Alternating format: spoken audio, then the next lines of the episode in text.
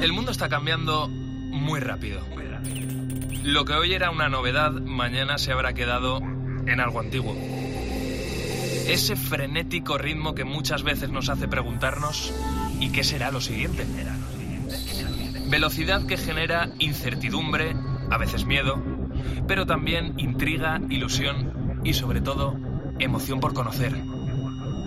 La ciencia, la tecnología, la innovación, los cambios sociales nos empujan para seguir avanzando. Soy José Ángel Cuadrado y si tú me preguntas qué será lo siguiente, qué va a ser lo siguiente, yo te respondo, esto es lo que viene. Hoy mismo vamos a lanzar audiencia pública el plan en 2050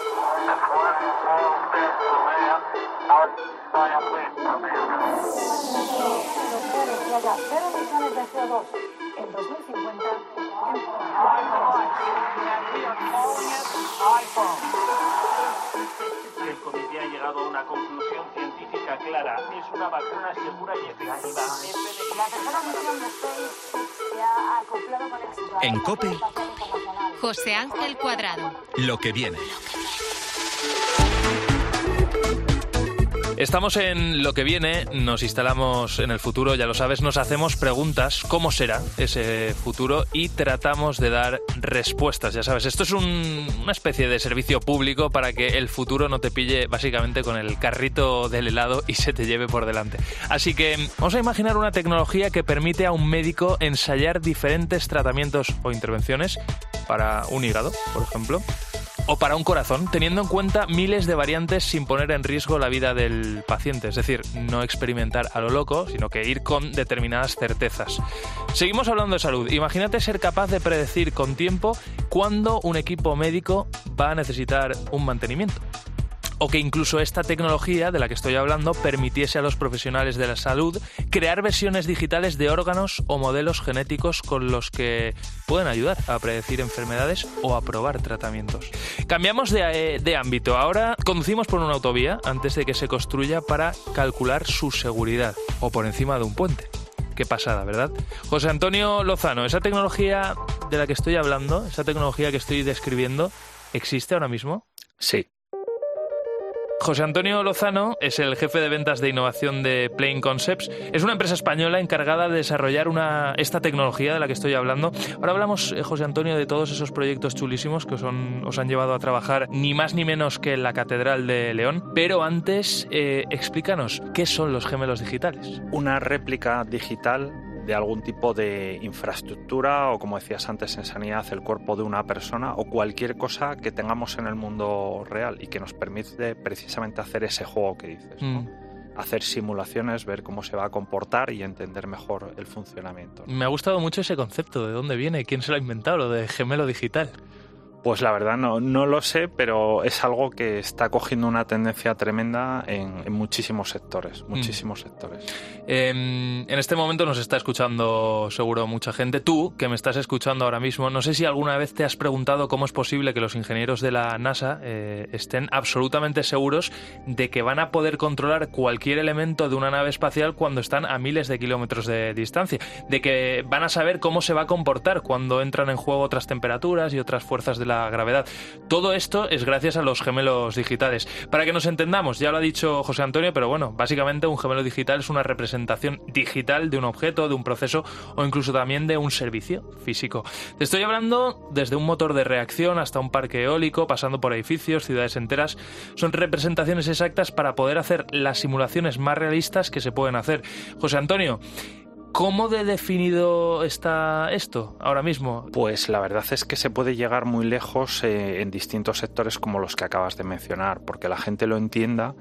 Eh, imagínate en, un, en algo que está ahora muy de moda, la energía y las energías limpias. En un parque eh, de generación de, eólica por viento, que tú puedas coger y coger todos los datos que se van generando del viento que hay, cuánto se está generando en ese momento y que puedas predecir cuánto se llega a generar durante las próximas horas, porque de momento, como sabemos, la energía no se almacena, entonces todos los sistemas que generan tienen que ser capaces de proveer las necesidades que, que tenemos y que todo esté muy bien alineado y acompasado. ¿no? Entonces el gemelo digital puede ayudar en ese tipo de, mm. escenarios. Esos gemelos digitales, eh, si no tengo mal entendido, van a ser claves, van a ser fundamentales en el metaverso. Se está hablando mucho del metaverso en estos últimos meses, incluso yo diría que ya un año y algo, ¿no? que, que, nos suena mucho, ¿no? que ese concepto está por todos los lados. Básicamente el metaverso es ese mundo digital que en algún momento estará conectado, ¿no? esa realidad virtual que estará conectada. Em, ¿Por qué van a ser tan importantes en el metaverso? Para que la gente lo entienda, eh, un gemelo digital tiene tres capas. La capa de, datos, por ejemplo, si seguimos en, ese escenario de generación de energía, de cuánto se está generando en cada momento, cómo están funcionando todos los equipos de una planta de generación. Luego tiene otra capa de inteligencia artificial, que es la, una de las realmente claves en todo esto, que es la que es capaz de hacerte simulaciones. ¿Cuánto vamos a generar? ¿Cuándo me va a fallar un determinado equipo que hay en la planta? Pero luego es muy importante la capa visual. O sea, algo que me represente fielmente también a nivel visual ese, ese parque de, aerogeneradores. Entonces el, el metaverso no deja de ser una forma de ver determinadas cosas utilizando tecnologías eh, como las gafas de realidad virtual, gafas de realidad mixta. También se está trabajando metaverso en, la pantalla de un ordenador, pero lo que va a ayudar es a que tú te sientas eh, como una inmersión dentro de ese parque y eso te va a ayudar a entender mejor lo que está ocurriendo, porque si no son solo datos mm. y a tu cerebro le vas a exigir un esfuerzo mayor para entender cómo tomar esas decisiones. Mm. ¿Cómo tomar esas decisiones? Dices José Antonio, pero la pregunta también ¿Hasta qué punto de fiabilidad tienen estos gemelos digitales? Porque ahí se nos pueden... A ver, los datos, los datos y los más datos. Cuantos más datos, mucho mejor, ¿no? Mm. La predicción va a ser en principio más exacta, pero entiendo que aquí también podemos tener fallos. Sí, claro. Eh, también por introducir un concepto y que la gente se familiarice con ellos, cuando se hace un algoritmo de inteligencia artificial, que realmente es el que te hace ese tipo de predicciones, siempre va asociado a un porcentaje de probabilidad de acierto. Y no suele haber algoritmos que tengan un 100% de fiabilidad. Pero también lo que nos demuestra el trabajo que, que llevamos haciendo durante años en Plain Concepts es que normalmente la inteligencia artificial tiene un porcentaje de acierto en muchos escenarios mayor que las personas. Oye, eh, vamos, te lo he adelantado aquí, pero estábamos hablando también de gemelos digitales de grandes ciudades, ya las hay, como Singapur, ¿no? O Shanghái. Eh, en este caso, ¿qué decisiones se pueden tomar gracias a, estos gemelos digitales? Sí, mira, venimos de estar precisamente la semana pasada en la Smart City Expo, que es uno de los grandes eventos mundiales para este tipo de, de escenarios. Y uno de los temas eh, donde eh, se pone foco con, la parte de gemelos digitales es en toda la parte de, huella de carbono, emisiones, contaminación y demás. Entonces, por ejemplo, se veían cosas súper interesantes eh, que ayudan a las ciudades a entender los distintos elementos que impactan en la huella de carbono, cuáles son las posibles soluciones que se pueden tomar, cuál es el impacto, el coste para que a partir de ahí tomen las decisiones de cómo van ejecutando cambios y luego sean capaces de medir que eso realmente está impactando en la huella de carbono, la contaminación y al final, eh, digamos, la, experiencia de cómo utilizamos una ciudad. José Antonio, o no sé yo, eh, grandes desastres, quiero decir, ¿nos podríamos adelantar a un tsunami eh, que tanto daño ha hecho en los últimos años, o a un terremoto o a un huracán? Sí, quizás, eh, digamos, en España eso no nos pille tan cerca, pero sí que hemos estado trabajando, por ejemplo, en temas ante eh, desastres en determinadas ciudades o por bien por temas de terrorismo o evacuaciones que haya que realizar. Bueno, pues fíjate Haití, por ejemplo, aquello fue eh, fue un desastre, ¿no? Muchísima gente falleció, o sea, quiero decir que es que esto dice, claro, aquí en España no, pero en otros países sí puede ayudar mucho. Exacto, entonces que tú puedas ver en ese gemelo digital eh, todos los recursos que puedes utilizar ante un desastre de ese estilo, simular qué medidas tienes que tomar para que tengan el menor impacto, puede cambiar ese tipo de escenarios, lo mismo, de, una forma bastante radical. Estábamos hablando aquí de, otros países, ¿no? Que puede que alguna de las personas que nos esté escuchando le quede algo lejos, pero vamos, si te parece, a traernos esta tecnología aquí a nuestro país. Vamos a traernos esta tecnología a León, eh, concretamente a la catedral, porque al inicio yo también decía que eh, habíais desarrollado, ¿no? Un proyecto muy chulo con la catedral de León que tiene básicamente un gemelo digital, ¿no? Eh, ¿Para qué se ha utilizado esto? Sí, va más centrado en la capa visual que hablábamos antes, porque como te decía, un gemelo digital son muchas piezas, lleva cierto tiempo ir construyéndolo, pero nos hemos centrado en esa capa eh, visual. Eh, haciendo algo muy parecido a lo que está ayudando a reconstruir Notre Dame, que es como un backup de cómo es la catedral. Entonces lo que hemos hecho es utilizar una tecnología que se llama nube de puntos, que lo que te permite con láser es escanear con precisión milimétrica cualquier infraestructura. Entonces lo que hemos conseguido es tener una réplica digital con una precisión tremenda de la Catedral de León. ¿Y qué sorpresas hay allí? ¿Algo te ha llamado la atención? Pues sí, nos hemos llevado una, sorpresa, eh, que es que siempre se hablaba que la altura de la Catedral de León era una determinada altura. Y lo que hemos conseguido es darnos cuenta de, que, es más o menos creo que es un poco más. qué bueno. Sí. Qué bueno, qué bueno. Y entiendo yo que habéis accedido absolutamente a todas las zonas de esa catedral. Sí, hemos utilizado distinto tipo de, tecnología, eh, porque hay determinadas zonas que son complicadas de, de escanear utilizando, digamos, un trípode con, un dispositivo para escaneo. Y hemos utilizado una cosa que es súper llamativa, que hemos utilizado el perro de Boston Dynamics, que mucha gente habrá visto eh, en distintos vídeos, para poder caminar por determinadas zonas menos accesibles y poder también escanear esas zonas. El perro de Boston Dynamics es este, vamos, es un robot que no tiene, si, no, si mal no recuerdo, no tiene cabeza, ¿no? Eh, tiene solo extremidades.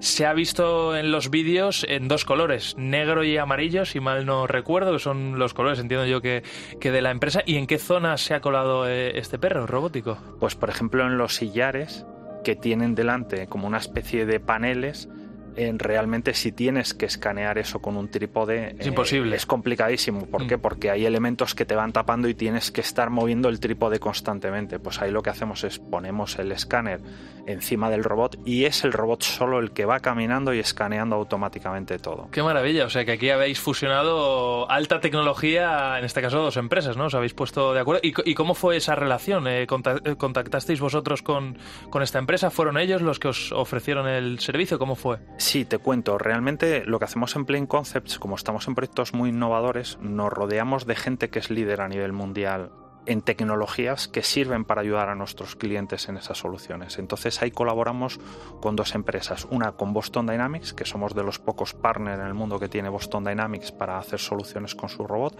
y también nos juntamos con Leica, que la gente lo conocerá más por las cámaras fotográficas, pero también tiene dispositivos para hacer estas nubes de puntos. Y entonces colaboramos conjuntamente para realizar este trabajo con la tecnología más puntera que hay ahora mismo en el mundo. Qué maravilla, esto es marca España, es decir, tenemos una empresa española colaborando con empresas super top a nivel mundial, así que José Antonio, yo ya, vamos, te felicito por, por este proyecto. Una última cosa quiero preguntarte. Me has escuchado ¿no? al inicio decir que aquí somos muy de imaginar, ¿no?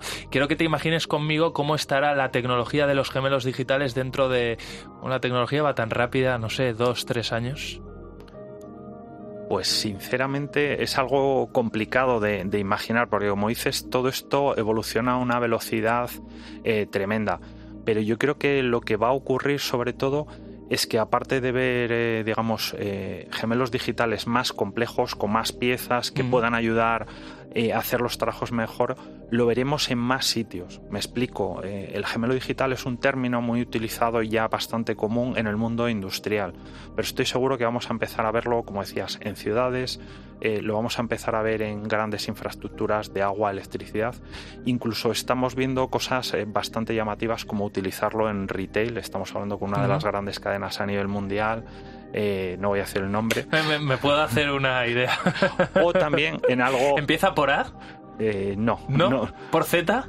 Tampoco. Tampoco, bueno, entonces estoy, no, estoy en ello, no estoy en ello. Pero te cuento un tema muy simpático, tampoco puedo decir quién, pero un club de fútbol español bastante conocido, eh, estamos hablando para hacer el gemelo digital de su estadio ¿Por qué? Porque en todo lo que es el mundo del retail creo que va a tener un impacto tremendo el tener gemelos digitales. Entonces que tú entiendas qué es lo que ocurre dentro del estadio, cómo se mueve la gente, cuál es la experiencia del fan y puedas hacer simulaciones, como veníamos hablando, de dónde poner determinados servicios, determinados elementos que ayuden a generar la mejor experiencia, eh, lo mismo, puede cambiar radicalmente el cómo, el cómo trabaja. ¿Y ese proyecto está ya en marcha? ¿Estáis hablando? Eh, Esto es de, momento previo, de la semana pasada. De la semana previa.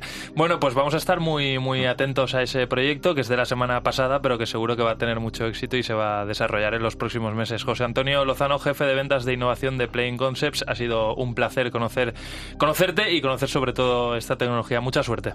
Muchas gracias, José Ángel. Seguimos aquí en lo que viene. En COPE, lo que viene. Lo que viene. José Ángel Cuadrado.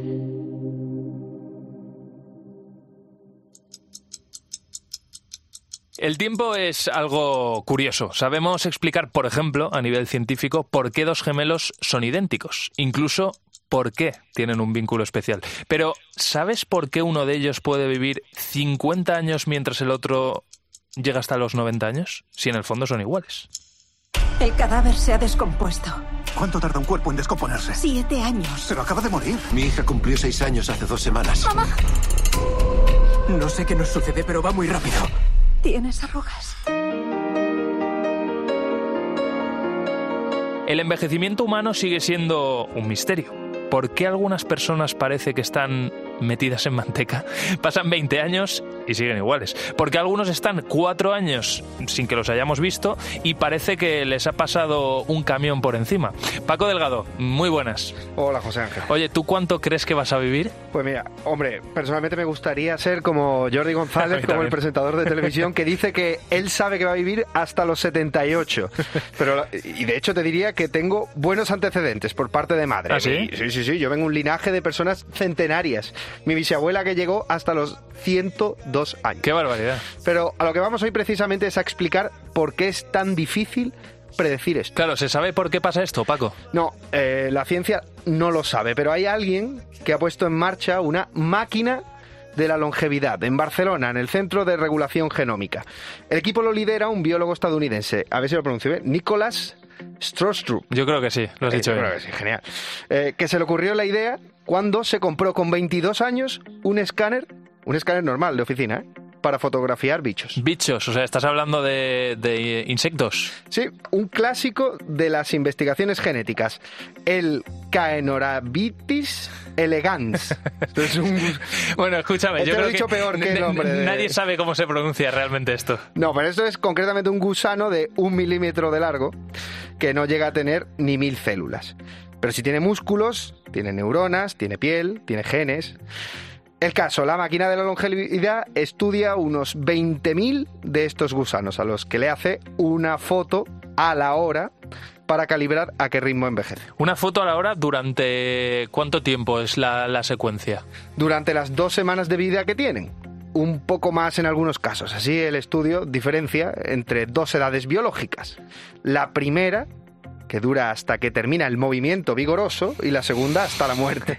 No sé si quiero preguntar qué es esto del movimiento vigoroso en un gusano. Bueno, no, no es lo que suena, o o que bueno, puede ser lo que suena. Es la etapa de la vida en la que nos movemos, en las que, en la que estamos ágiles, que el cuerpo se agita. Y cuando se acaba, pues ya poco a poco, pues nos vamos parando. Bueno, mediana edad eh, hacia atrás, ¿no? Más o menos. Juventud, juventud divino tesoro, ¿no? Que dirían algunos. Bueno, y todo esto de hacerle fotos a gusanos, mm, realmente, Paco, porque claro, estamos hablando de una cosa muy concreta. Esto se puede, de alguna manera, extrapolar. eh, a nosotros, ¿no? A las personas para manipular el envejecimiento, a nosotros, a los animales, no sé. Bueno, esto se extrapola en tanto que una vez que vigilas el envejecimiento detalladamente de un gusano, ya puedes probar a darle lo que sea. Enzimas, cambiar su dieta, fármacos, un platanito.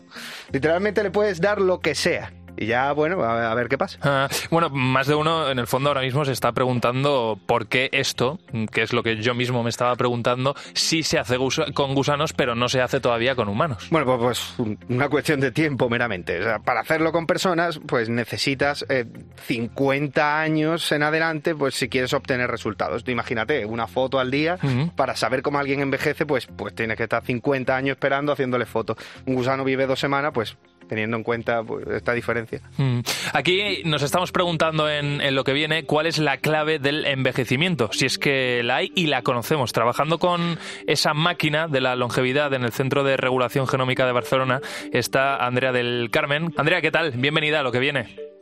Hola, muchas gracias por invitarme a venir. Oye, lo primero de todo, eh, la misma pregunta que yo le he hecho a Paco. ¿Tú tienes curiosidad por saber hasta dónde vas a llegar? ¿Cuánto vas a vivir? Sí que tengo curiosidad, por una parte me gustaría saber todo, por otra no, pero bueno, espero que sea mucho tiempo. Ah, bueno, eso esperamos, y yo también, claro que sí. Oye, este estudio con gusanos, Andrea, ¿puede darnos la clave del envejecimiento? Es decir, ¿es capaz o podría ser capaz de predecir hasta cuándo vivirá cada uno de estos insectos? Bueno, creo que, a ver, hoy en día nadie puede decir que tengamos la clave del envejecimiento. Si la descubrimos, vuelvo aquí a Radio Copy y te lo cuento. Pero sí que es cierto que estamos más cerca hoy en día de entender qué es el envejecimiento que hace unos 20 años. Porque, bueno, hasta la década de los 90 se creía que el envejecimiento era un proceso completamente pasivo, que ocurría simplemente debido al paso del tiempo. Pero bueno, hace unos 20 años más o menos llegó Cynthia Kenyon, que es una investigadora americana, básicamente se le considera la madre del envejecimiento, y ella descubrió por primera vez, y esto es súper interesante, que existen genes que si los modificamos podemos conseguir alargar la vida de diferentes especies. Mm. Y en los gusanos, por ejemplo, podemos hacer que vivan en vez de dos semanas, que es su media de vida, como decías eh, antes, pues podemos hacer que lleguen a vivir hasta dos meses modificando un solo gen. Entonces, eh, esto demuestra que la longevidad es un proceso muy plástico, muy, muy flexible y que hay procesos biológicos que lo regulan. Y entonces esto es lo que estamos intentando estudiar. Y Andrea, ¿se puede trasladar los resultados de este estudio gusano a los seres humanos? Pues esperemos que sí. Nosotros trabajamos con C. elegans, como tú antes lo intentabas pronunciar. Estos son unos gusanos microscópicos y se utilizan en muchísimos laboratorios por todo el mundo, en miles de laboratorios, ya que tienen procesos biológicos muy conservados en otras especies. Esto quiere decir que gran parte de los mecanismos fisiológicos que los mantienen vivos también los comparten otras muchas especies, como las moscas, los ratones o incluso los humanos y además envejecen muy, de forma muy similar a los humanos, los gusanos. Cuando son jóvenes empiezan, como tú decías, ¿no? el movimiento vigoroso, y se mueven mucho y tal, pero luego pasa el tiempo y parecido a los humanos, cada vez se mueven menos, les salen arrugas, comienzan a ganar depósitos de grasa y al final pierden movilidad y mueren. Y claro, por eso también es un muy buen modelo para entender el envejecimiento en los humanos. Mm. Y luego está la, la parte práctica que tú también has comentado antes, que si quisiéramos entender el envejecimiento en humanos, tardaríamos toda una vida para ver si hemos alargado la vida o no. Si lo hacemos en ratones tendríamos que esperar mínimo cinco años. En cambio, si utilizamos gusanos, en dos semanas podemos tener ya respuestas y esto pues en el mismo tiempo que tardaríamos en validar una o dos intervenciones en ratones podríamos validar cientos y cientos de intervenciones con los mm. gusanos. Andrea, aquí la clave también estará en un, envejecimiento, o sea, no alargar por alargar, sino alargar eh, eh, siempre y cuando tengamos un buen estado de salud, ¿no? Entiendo que ahí también está la, la clave. Sí, exacto. Y esto es también un poco lo que estamos intentando investigar, no solo el simplemente alargar la vida, sino mm. alargar eh, la, calidad de vida. La calidad. Oye, en el estudio habláis de edades biológicas. ¿Eso exactamente qué, qué es y cuántas edades biológicas hay? Bueno, pues eh, una cosa es la edad cronológica y por otro lado tenemos la edad biológica. Y la edad cronológica, eh, todos lo conocemos, es el número de vueltas al sol, es el tiempo que marca tu reloj y es, bueno, cada cumpleaños celebramos esto y todos tenemos una única edad cronológica. La edad biológica, por otro lado, es un concepto un poco más complicado, pero ya verás que es muy intuitivo. Entonces, la edad biológica se refiere a que si cogemos a un grupo de personas que todas tienen, por ejemplo, 60 años, entre ellas habrán unas personas que aparenten ser más jóvenes y otras que parecen más mayores.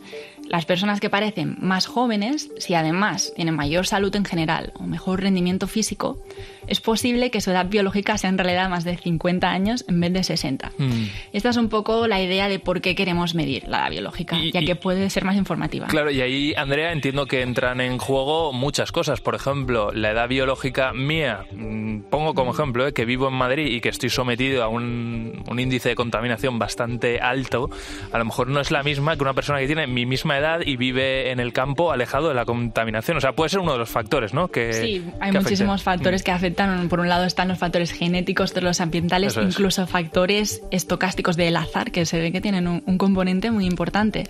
Pero bueno, como mínimo en los gusanos hemos visto que existen dos edades biológicas. Y esto ha sido bastante sorprendente.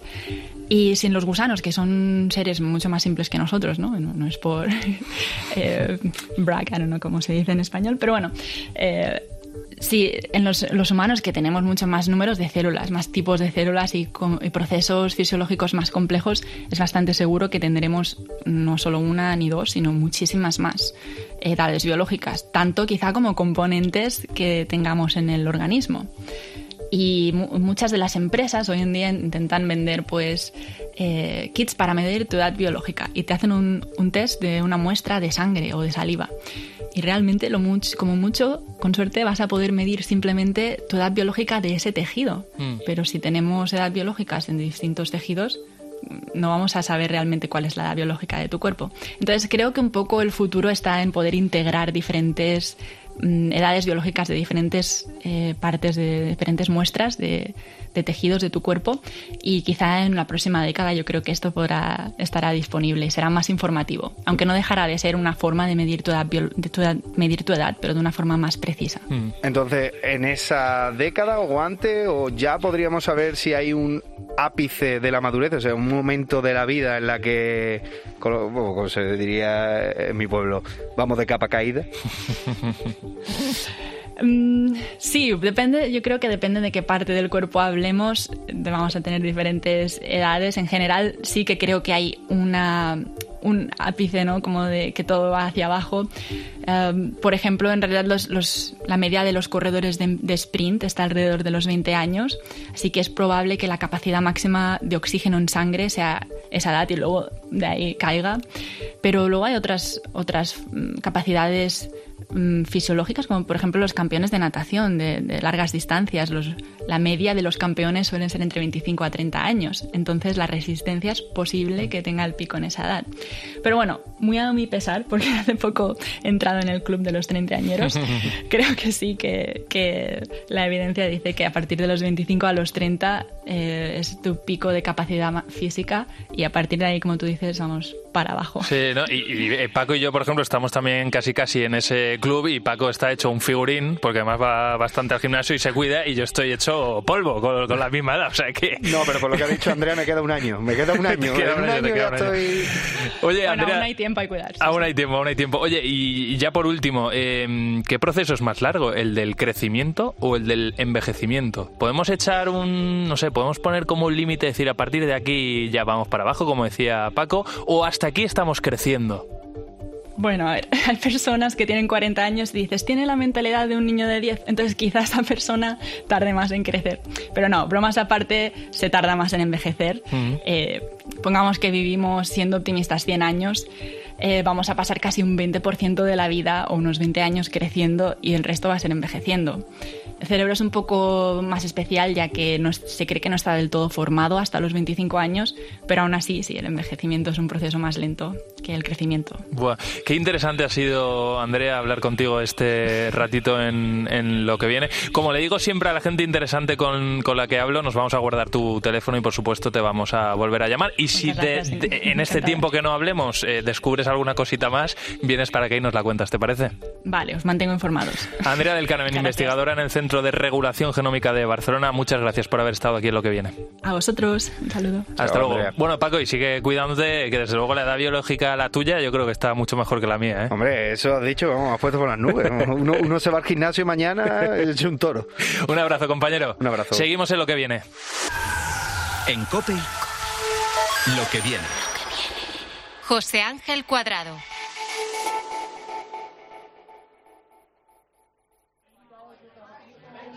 Venga, vamos, no os despistéis, que quedan solo cinco minutos para que Pablo se despierte. ¿Tenemos preparada ya esa foto que se hizo con su hermano hace justo 10 años? La tenemos preparada, jefe. Venga, genial, perfecto. Creo que va a pasar al menos unos 30 segundos eh, mirándola. ¿Qué más tenemos? Pues luego le pondremos un vídeo de caídas virales. Ya sabes que siempre le gusta despertarse con una sonrisa. Si conseguimos que se ría, lo podremos retener al menos cinco minutos más. Perfecto, y esos cinco minutos nos van a permitir enseñarle al menos tres anuncios que hasta hora de la mañana se van a pagar que no veas. Venga, todo listo, por favor minutos y a Pablo le va a empezar a sonar el despertador. ¿Tenemos preparada esa foto? Sí, jefe. Venga, ¿le vamos a mandar notificación también? La notificación irá con el siguiente mensaje. Recuerdo entrañable de hace 10 años con tu hermano. Perfecto, venga, que la atención de Pablo va a ser toda nuestra. Juan Martínez Otero, ¿qué tal? Muy buenas. ¿Qué tal? Buenos días, José Ángel. Oye, Juan, eres profesor de Derecho de Comunicación en la Universidad de Valencia. Aunque esta situación que acabamos de escuchar parece ciencia ficción, en el fondo algo así sucede cada segundo o cada milisegundo en las entrañas de Facebook, de Instagram, de TikTok, de Google, de Amazon, de Netflix. Y esas voces que hemos escuchado, Juan, forman parte de una especie de algoritmo muy, muy, muy inteligente y que además nos conoce muy bien. Eh, ¿Hasta dónde saben las redes sociales y las plataformas digitales de nosotros, Juan? Eh, bueno, yo creo que no descubrimos nada si, decimos que tienen un conocimiento de nosotros pues muy extenso y muy profundo. ¿no? Tenemos que pensar que eh, toda nuestra actividad online queda registrada, los clics que hacemos, eh, incluso, bueno, a veces muchos de los dispositivos que tenemos como teléfonos móviles o asistentes domésticos, como puede ser Alexa, son capaces de grabar nuestras conversaciones. Y todo esto va alimentando una gran base de datos que tienen los gigantes tecnológicos y que les permite realizar unos perfiles nuestros pues eh, muy, muy, qué decir, muy completos, ¿no? Y tiene una información de nosotros que a veces eh, nos asustaría eh, mm. ser conscientes, ¿no? De hasta qué punto nos conocen. Seguramente hay cosas que ni siquiera nosotros nos acordamos que en el fondo nos gustan, pero el algoritmo sí lo sabe por algunas claro, búsquedas y se acuerda, y se acuerda, efectivamente. Oye, Juan, si te hemos llamado para hablar sobre este tema es porque llevas muchos años investigando sobre las consecuencias que tiene para nosotros la existencia de las redes sociales y también aquí está la clave, es lo interesante, sobre qué podemos hacer para usarlas de manera responsable. Porque, Juan, ¿se puede hacer un uso responsable de las redes? O mejor dicho, espérate, ¿qué es hacer un uso responsable de las redes? Vale, ahora te respondo, pero me gustaría decir una cosa de lo que hemos comentado antes, que damos, o sea, todo el mundo sabe, ¿no? Que las redes sociales o estos gigantes tecnológicos tienen muchos datos nuestros y digamos que admitimos que solo utilizan para vendernos cosas y para ponernos publicidad. Creo que de lo que somos menos conscientes es de que esos datos no solo se utilizan para vendernos cosas, sino también para modificar nuestra visión del mundo, nuestra actividad, nuestros valores, nuestra ideología. Y eso es lo que hace eh, particularmente preocupante el conocimiento que tienen. ¿no? Y en relación con la que del uso responsable, yo diría que lo importante, me parece a mí, es que cada uno eh, sepa cuáles son sus objetivos vitales y que el uso que hace de la tecnología le ayude a conseguirlos. Mi principal preocupación con la tecnología de Internet es que tiene un potencial de distracción brutal y digamos que si recordamos el cuento de Caperucita, harían el papel del lobo. Muchas veces entramos en Internet con el objetivo de llevar los pasteles a nuestra abuela y bueno, esos personajes del audio que hemos oído son como el lobo, ¿no? Que nos distraen y hacen que, que el foco de nuestros objetivos, que al final puede ser nuestro proyecto vital, nuestro proyecto familiar, nuestro trabajo, se diluya ¿no? en, miles de focos de luz a los que prestamos atención y que nos impiden avanzar. Déjame contar una anécdota personal. Este verano le pregunté a la hija de un amigo que tiene unos 13 años cuánto tiempo de media pasaba al día en Instagram. Eso, como decía, era en verano. Se lo pregunté porque había estado el fin de semana con ellos y me había fijado en que la niña no soltaba el móvil ni un solo segundo. Claro, yo esperaba que me dijera que dos o tres horas, pero después de comprobarlo en Instagram, porque se puede mirar cuánto tiempo pasas de media al día, ¿sabes cuál era la media diaria que pasaba esta niña? A ver, apuestas. ¿Cuánto? ¿Cuatro? ¿Tres? ¿Cuatro? Pasaba ocho horas ocho horas al día en verano consumiendo Instagram. Claro, Juan, cogiendo como ejemplo este caso y trasladándolo a otros chicos de, su edad, 13, 14, 15, 16, ¿qué consecuencias puede tener para ellos pasar tanto tiempo en las redes sociales? Bueno, a esta pregunta no hay una respuesta científica todavía. Digamos que estamos viendo un gran experimento mundial, pero empieza a ver los primeros. Quiero decir, habrá que esperar unos cuantos años para ver los efectos que esto ha tenido en toda una generación. Eh, pero empiezan a aparecer estudios que sí que, bueno, apuntan a, datos que son inquietantes. ¿no? Yo llevo muchísimos años, ahora citas estos efectos, bueno, que te los digo ya, ansiedad, falta de autoestima, mm. dificultad para concentrarse, dificultad para la empatía, eh, comportamientos cercanos a la adicción. Te decía que yo llevo 10 o 12 años dando charlas a padres sobre la educación en Internet y los primeros 4 o 5 años muchos padres eran muy optimistas. Y he notado cómo, claro, y ahora mismo nadie es optimista. O sea, la inmensa mayoría de padres están preocupadísimos. Y bueno, eh, ellos no son científicos, ni han hecho estudios, yo qué sé, han hecho grandes encuestas a gente, pero el hecho de ver en tu casa casos como pues el que acabas de contarnos de la hija de estos amigos, eh, creo que hacen, o sea, de forma muy intuitiva evidencian que eh, nos enfrentamos a unas herramientas muy poderosas y con unos efectos muy tremendos para el bienestar psíquico de la gente. Termino con un pequeño dato. Facebook tenía un informe interno del año 2019 que se reveló el año pasado que dice que un tercio de sus usuarias adolescentes el uso de la herramienta les genera ansiedad y depresión y algunas de ellas pensamientos suicidas. Una de cada y es una cosa que dice Facebook mm. de una herramienta que es Instagram que, es de ellos, ¿vale? Mm. Y es un informe que enterraron y no querían publicar. Sí. Eh, aquí, Juan, estamos hablando de la economía de la atención, que me gusta mucho este concepto. Fíjate, en el tiempo que llevo en este estudio, hablando contigo, he recibido, espérate que desbloquee el móvil porque he visto alguna notificación. Mira, tres correos, dos de ellos en la cuenta del trabajo y una en mi cuenta personal. Tengo ahora mismo... Eh, una, dos, tres y cuatro alertas de medios de comunicación con diferentes noticias. Y también tengo un mensaje en Instagram. Claro, las plataformas digitales luchan por controlar nuestra atención. Ante esto, Juan, eh, te voy a pedir un titular ¿eh? y luego desarrollamos. ¿Podemos hacer algo? ¿Qué podemos hacer? no soy periodista, no sabría darte un titular. Creo que eh, bueno, hay muchas cosas que podría decir, pero te diría, lo resumiría en tres fases. Tomar conciencia de de la seriedad del desafío, desarrollar estrategias inteligentes y resistir en esas estrategias. Y me detengo solo en la primera.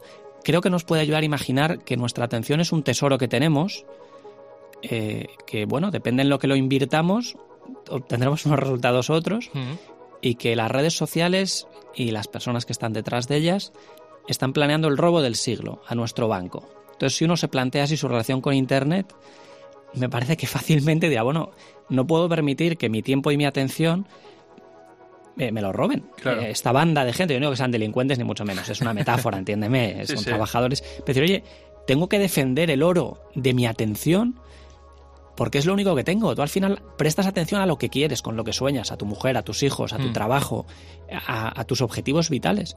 Y si esa atención pues te la roban en vídeos de Pinterest, vídeos de YouTube o WhatsApp que no te interesan, eh, te están vampirizando tu tiempo. Entonces, creo que es, tomar conciencia de eso es el primer paso. Y luego habrá que preparar estrategias inteligentes y resistir y ser fuertes porque eh, la tentación o el atractivo de estas, de estas herramientas, pues es fabuloso, ¿no? Mm. Eh, Juan, eh. personalmente aún recuerdo una escena muy muy buena de la serie Merlí, de la serie de televisión. Dura un minuto y medio y yo quiero que la, que la escuchemos eh, entera, porque es que es muy, muy buena y viene además al caso, sobre todo por la reflexión tan brillante que lleva por detrás. Venga, vamos a escucharla. Como la cosa va de vídeos, os hablaré de un filósofo que no os enseñará nunca, ni en la carrera de filosofía, que seguramente es la que todos escogeréis, ¿no? Se llama Guy Debord. Según él, el nuestro es un modelo de sociedad que ha convertido la vida de la gente en un espectáculo. Para este pensador, que no conocía las redes sociales, vivimos en una especie de pantalla global donde todo el mundo quiere ser visible a cualquier precio. Dicho de otra manera, si no te muestras, no existes. Por tanto, solo cuenta lo que proyectamos de nosotros mismos en una imagen. ¿Qué opináis? ¿Creéis que si no colgamos imágenes nuestras en la red no existimos? Todos colgamos fotos en Facebook. Es verdad. Yo, no. Yo no. Antes de tener un perfil en Facebook, prefiero que me cague un perro encima. No, no, no, no, no, no os riáis, no bromeo, no. A mí no me gusta, yo no quiero compartir mi vida con tanta gente. ¿Qué coño es eso? Es puro narcisismo. Todos colgando fotos. Mirad qué vacaciones he pasado. Mirad qué hijo más guapo tengo. ¿Y a mí qué me importa? ¿De verdad no tenéis nada más que hacer que fotografiar vuestra vida y enseñársela a todos? ¿De qué sirve que todos estemos permanentemente informados de todo lo que hacemos? ¿Qué cojones es eso? ¿Dónde está nuestra privacidad? Eso es verdad. Hay gente que hace una foto hasta del plato que se está comiendo. Sí, claro. Por no hablar de los que van a un concierto y en vez de verlo, lo graban. Dejad de mirar la vida a través de una cámara y disfrutadla con los ojos y todos los demás sentidos, como echo de menos los teléfonos fijos. Juan, ¿cómo, ¿cómo, echamos de menos los teléfonos fijos a veces? qué bueno, es, eh, ¿verdad? Y qué buen resumen de todo lo que estamos hablando. Sí, vamos, yo creo que hace un diagnóstico muy bueno de la situación. La única pega que le pongo, José, es que me parece un pelín pesimista o negativo. O sea, creo que el peligro de hablar de estos temas muchas veces, a mí me ha pasado un montón, ¿eh? dando charlas y hmm. es que fácilmente uno cae pues en el cualquier tiempo pasado fue mejor. Fue mejor tal. Sí, entonces creo que tenemos que hacer un esfuerzo todos en o sea, presentar en toda su crudeza eh, hmm. Pues lo malo que es ser superficial, por ejemplo, ¿no? Una persona que solo está pendiente del aspecto que tiene, o de no tener arrugas, o de estar fuerte, de tener un six-pack, ¿no? O sea, evidenciar que eso es negativo, pero intentar también formularlo de forma positiva, animante, ilusionante, ¿no? Porque si no, pues adoptamos el papel de, no sé, de llorones, de pájaros de mal agüero digital. Y eso no motiva a nadie. O sea, hay que ver cómo hablamos de las cosas que merecen la pena en la vida, pues con ilusión, con un brillo en los ojos y de forma pues muy estimulante. Pues oye Juan, si te parece vamos, vamos a ello. Recuerdo que has escrito un libro que precisamente se llama Educar en Internet no es fácil, 11 claves para educar con esfuerzo en un uso inteligente de la tecnología.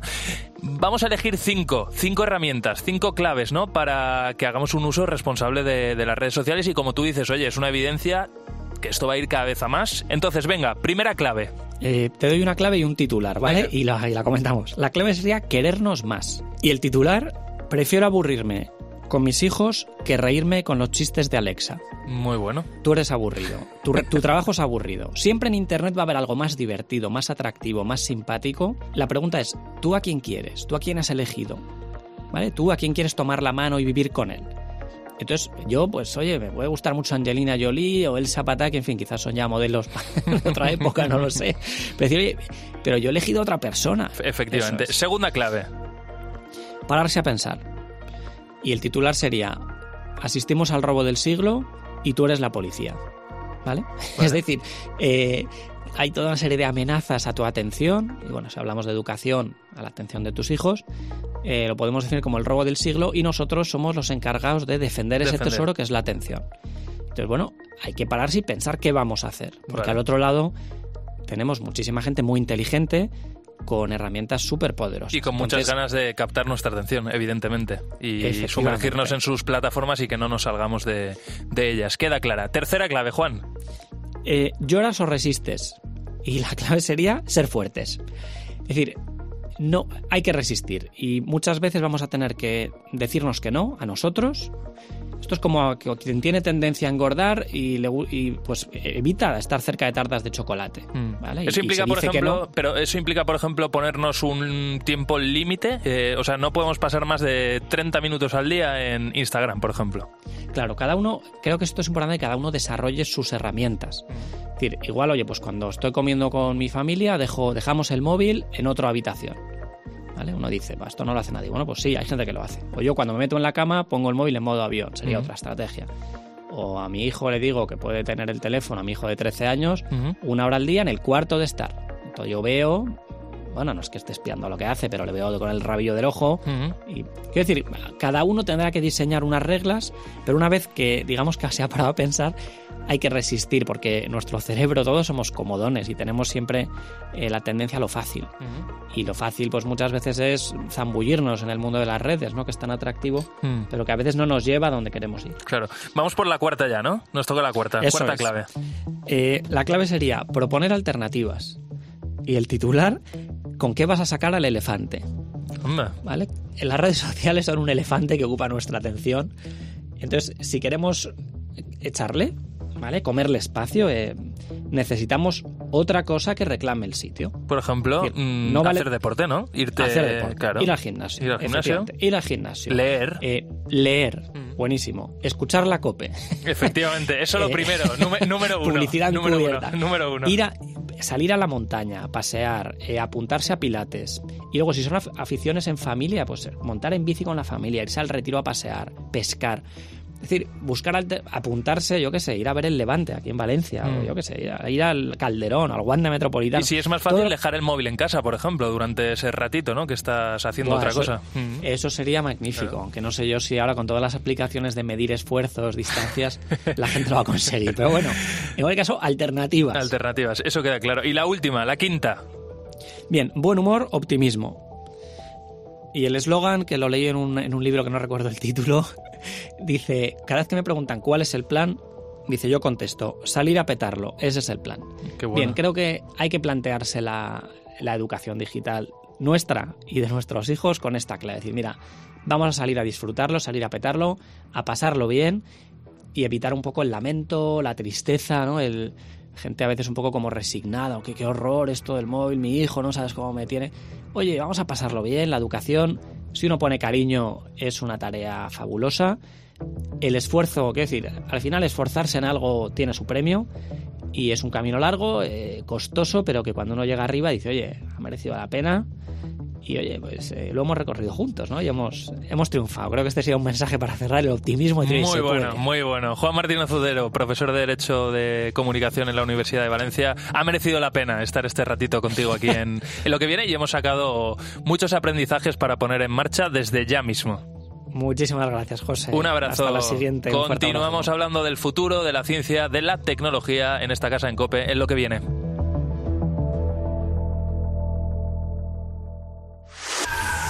En COPE, lo que viene. José Ángel Cuadrado. Desde siempre hemos querido saber qué hay más allá de nuestro planeta. Prueba de ello es el primer viaje a la Luna que encadenó muchos otros después, incluido el último que ahora mismo se está desarrollando, el que acapara todos los focos, la misión Artemis 1, que quiere que el hombre pise la Luna de nuevo. Seven, six, five. Conocer lo que hay más allá es una de las grandes preguntas de la humanidad y por eso la Agencia Espacial Europea no quiere, por supuesto, quedarse atrás y ahora mismo trabaja e investiga formas para observar la Tierra, los satélites o producir energía solar espacial. Pero para que todo esto sea posible y lo siga siendo en el futuro es imprescindible el trabajo y la figura de los astronautas. Esta semana se han anunciado en París una nueva promoción de astronautas, algo que no sucedía desde 2009. Este proceso de selección ha sido muy largo, con más de 22.000 solicitudes de toda Europa y más de 1.300 fueron de España. Y como te decía, esta semana se han elegido cinco astronautas que van a formar parte de ese cuerpo titular de la ESA y 11 miembros del cuerpo de reserva. Además, este año tiene una peculiaridad especial. Por primera vez en la historia se ha elegido un astronauta con discapacidad, el británico John McFall, un atleta paralímpico que desde hoy ya es el primer paraastronauta. Pues además de eso, hoy nuestro país podemos decir que ha hecho historia, porque dos de los nuevos astronautas, sí, sí, son españoles, Pablo Álvarez Fernández y Sara García Alonso. 2022 class of ESA astronauts. Pablo Álvarez Fernández, Sara García Alonso. Pues ahí están. Pablo tiene 34 años, es de León, es ingeniero, es uno de los cinco elegidos para formar parte del cuerpo titular de astronautas. Desde 2017 a 2020, en tres años, estuvo trabajando en la agencia como arquitecto mecánico del rover ExoMars. Tras este anuncio, ha confesado que ha vivido en diferentes países europeos. Um, Soy ingeniero aeronáutico. He estudiado en la Universidad de León, mi ciudad natal y he hecho un máster en la Universidad Tecnológica de Varsovia. He vivido en diferentes países de Europa, así que realmente me siento europeo de corazón. Claro, con ese currículum, ¿quién no le llama? ¿Verdad? Bueno, y la otra, Sara, tiene 35 años, es también de León y es biotecnóloga. Lleva años investigando en proyectos para descubrir nuevos fármacos contra el cáncer. En su caso, forma parte del cuerpo de reserva de la Agencia Espacial Europea. Todos los seleccionados, entre ellos Pablo y Sara, se van a unir al actual cuerpo de astronautas. Pero lo cierto es que tras el inicio de la misión Artemis, todos ellos piensan en la Luna. Porque si todo sigue según lo previsto, en 2025, de aquí dos años, el humano volverá a pisar este satélite. Como te digo, esta nueva jornada llega tras muchos años sin haber nuevas incorporaciones. De hecho, desde 2009 la ESA no había elegido nuevos astronautas y llevamos desde 1992 sin que un astronauta fuera español. Muy emocionados de entrar por primera vez en nuestro, nuestra nave espacial, que está por supuesto toda nueva. Acaban de construirla y se ve que está lista. Parece que hemos cabido de milagro, pero me imagino que cuando nos acostumbremos nos parecerá más grande. ¿Reconoces esta voz? Pues sí, es Pedro Duque. Fue el último español en ir al espacio y era el segundo. Antes que él, solo López Alegría. Por lo que esto que hemos conocido es una grandísima noticia y además por partida doble, por partida de Pablo y por partida de Sara. El titular es de esos que nos gusta contar aquí en COPE, que nos gusta contar aquí en lo que viene. Dos españoles, Pablo Álvarez y Sara García, nuevos astronautas de la Agencia Espacial Europea. En COPE lo que viene. José Ángel Cuadrado. Soy José Ángel Cuadrado, gracias por dedicarnos a Álvaro Saez, productor de este programa y a mí un ratito de tu vida. Esto ha sido lo que viene, nos escuchamos en el próximo episodio, pero recuerda que tienes disponible todo, los mejores contenidos en cope.es y en nuestras redes sociales. Hasta siempre.